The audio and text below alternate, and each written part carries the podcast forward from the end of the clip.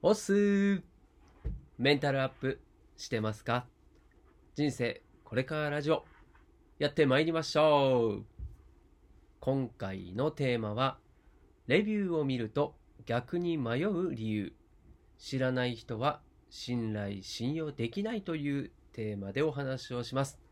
お届けはくにくににです。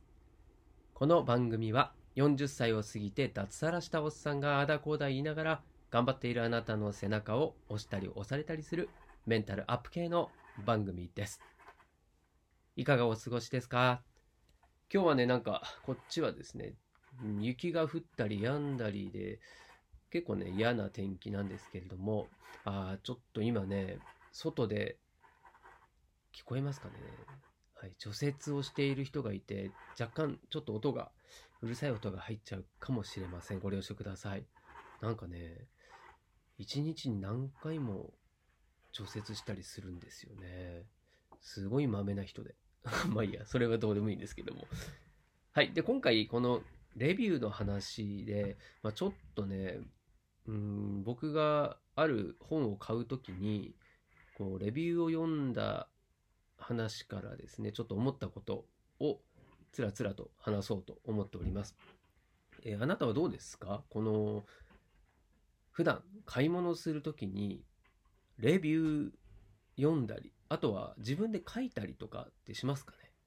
うん、で僕は最近はレビューを書くようにしてるんですよね。はい。で Amazon とかで買ってもこうぜひレビューしてくださいっていうねメール届いたりしますよね、うん、でうざいなーって思う人もいると思います。はい。僕もメールはちょっとうざいですね。はい。ただ自分が買ってそれでこう良かったなとかっていうのは、まあ、最終的にはこう次に買う人のためになるので、まあ、これってすごいギブだと思うんですよね。うん、なんでレビューするっていうのはすごいいいことだと思う反面ちょっとレビュー自体のこう信頼度っていうのは今下がっているなっていうふうに思うのと、まあ、あとはね例えばなんだろう食べログとかああいうところっていうのも結局その情報操作がされてる可能性があったりっていうふうに思っちゃうともうなんかね見ても信用できなかったり、うん、信頼おける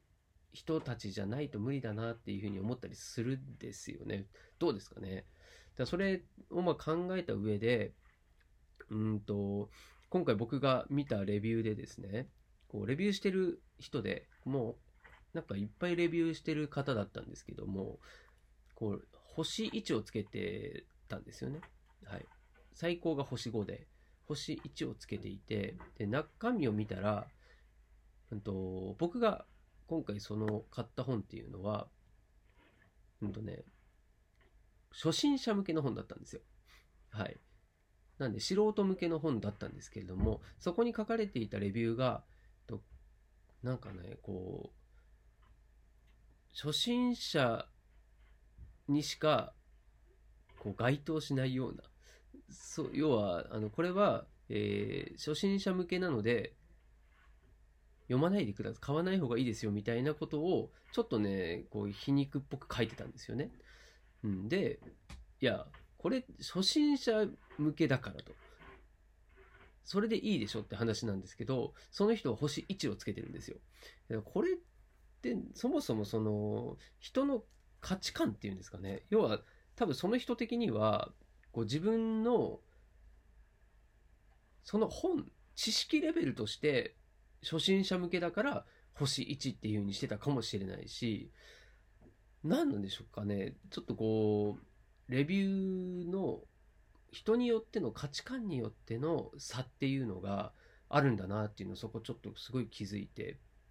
なんか個人的にはちょっとこのレビューはないなと思ったんですけど、うん、でもうちょっとね、まあ、それをこうなんだろうな客観的にね見てみようと思ってその人が他のレビューはどういうレビューしてんだろうなと思ってちょっと興味本位で見に行ったんですよ。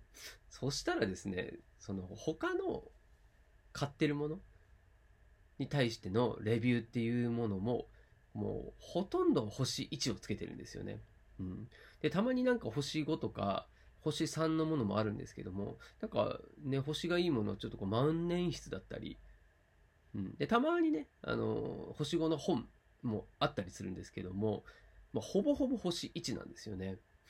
うん、だこれはもうなんかその人の価値観っていうのが、まあ、そもそもね、ちょっとずれちゃってるんじゃないかなって思ったのと、まあ、そこまで星1をつけてるその方ね、なんか僕が見る上では、この人買い物がそもそも下手くそなんじゃないかなと思ったんですよね。要は、買うもの買うもの全部気に食わないものっていう風になってるわけですから、うん、だ自分のこの買い物の下手さっていうのをこう露呈してる、まあ、そんなレビュアーになっちゃってるんじゃないかなっていうね、ちょっと悲しくなっちゃったんですけど、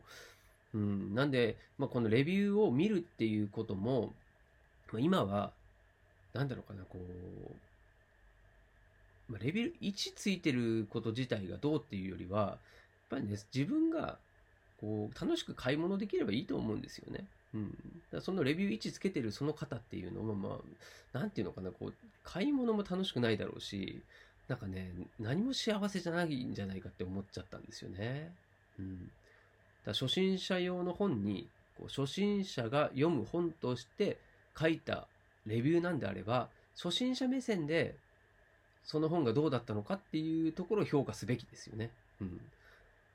極端に言ったらもうね、カレーに対してね、カレーを買った時の、その、レビューにね、辛いってレビューしてるのようなもんなんですよ。いや、それはそうなんですよね。で、その辛いことに対して、えー、辛いからって評価位置つけるのおかしいじゃないですか。カレーは辛いものですから。うん、だその評価基準がちょっとこうブレてるのもどうかなっていうのを感じたですよね。はい。だ結論はもう、レビューは当てにならないっていうことですね。はい。まあ、そこからちょっと、あの、以前ですね、え、ー、と、中国のライブ配信業界についてっていうのをちょっと、えー、放送もしたことあるんですけども、まあ、そこにちょっとつながるなと思っていて、あの結局今自分が、こう、信頼を置ける人から情報をもらったり、お金を払う、まあ、買うものを決めるっていう、まあ、そういう時代が来てるよっていう話なんですよね。うん、なので、まあ、物も情報も信頼できる人から買う時代と。うん、だ典型的なのもこのライブコマースっていうものをですね、まあ、これが今中国ではもう個人とか、あと会社が直接こう SNS とかで発信をして、その場で買い物ができるっていう、まあそういった仕組みがもうできているし、日本でもね、一瞬流行ったんですけれども、それがいずれまたね、来るだろうというふうに言われてます。はい。まあ、そういう仕組みも当然あるので、であればね、もう自分が信用している人、インフルエンサーとかから商品を買うっていうような形の方が、レビューを見て買うっていうのは、ちょっと、うん、こう、なんていうのか、当たり外れが激しくなったりしているんじゃないかなとは、すごい思いますね。はい。で、買い物って、これ以前も言ったんですけど、こう価格プラス検索の労力だって言われていて、まあ、そう考えた時にこの検索の労力でレビューを見るっていうのもあると思うんですよね。うん、だったらもう普段信用している人からもう買っちゃおうと。この人が言ってることなら間違いないだろうというふうにしてね、もう検索をしないで、その人から買うっていうような流れになるのも当然かなと、うん、いうふうに思ったんという話でございます。ねだからもう、そうだな、僕もこの、まあ、今回買った本っていうのも、まさに、そのインフルエンサーの池早さんっていう方ですね。その方が出した本、これを買ったんですけれども、やっぱりね、その、自分が信用している人から買うものっていうのは、もう、なんだ、例えば、まあ、西野昭弘さん、僕もね、放送してますけれども、が言ってる本とかも、やっぱ買っちゃいますね。もうその、間違いないないだろうっていうね。うんまあ、その西の印を押してある本っていうのは間違いないだろうと思うし、なんでこう、池早さんが言ってるものっていうのも確かだろうなっていうの、これはもう本当自分が信頼しているっていうものが強いですよね。はい。なんでもう、これも何回か紹介してますけれども、池早さんの無料メルマガ、これも無料なのに、本当ね、価値で言ったら、もう30万円分ぐらいの価値はあるっていうふうに言われてますね。まあ、それぐらい、こう、人にもおすすめしたいものだし、まあ、自分がね、それを、えー、メルマガを見ることによって、実際にね、こう稼ぎ方とか、こうネットではどういうふうなビジネスがあるのかっていうのを知ることができて、それを行動に移せるようになったっていう、まあ、そういった体感も経験もあるわけですよね。やっぱりねそう言ってレビューとかじゃなくてどんどんそういうこう自分の信頼信用、まあ、本当個人が個人に対してっていう、まあ、そんな流れに変わっているなっていうのをまあ本当実感したなっていう、まあ、そんなエピソードでございました。はい、まあ、最後に紹介した池早さんの無料メルマガ。これは本当、えーまあそうだなネットで稼ぎたいとかあとは今後ちょっとね副業とかしてみたいなんていう人にはまず最初の入り口としてはすごくいいと思いますので詳細欄の方にリンクも貼っておきますので気になる方は一度覗いてみてください。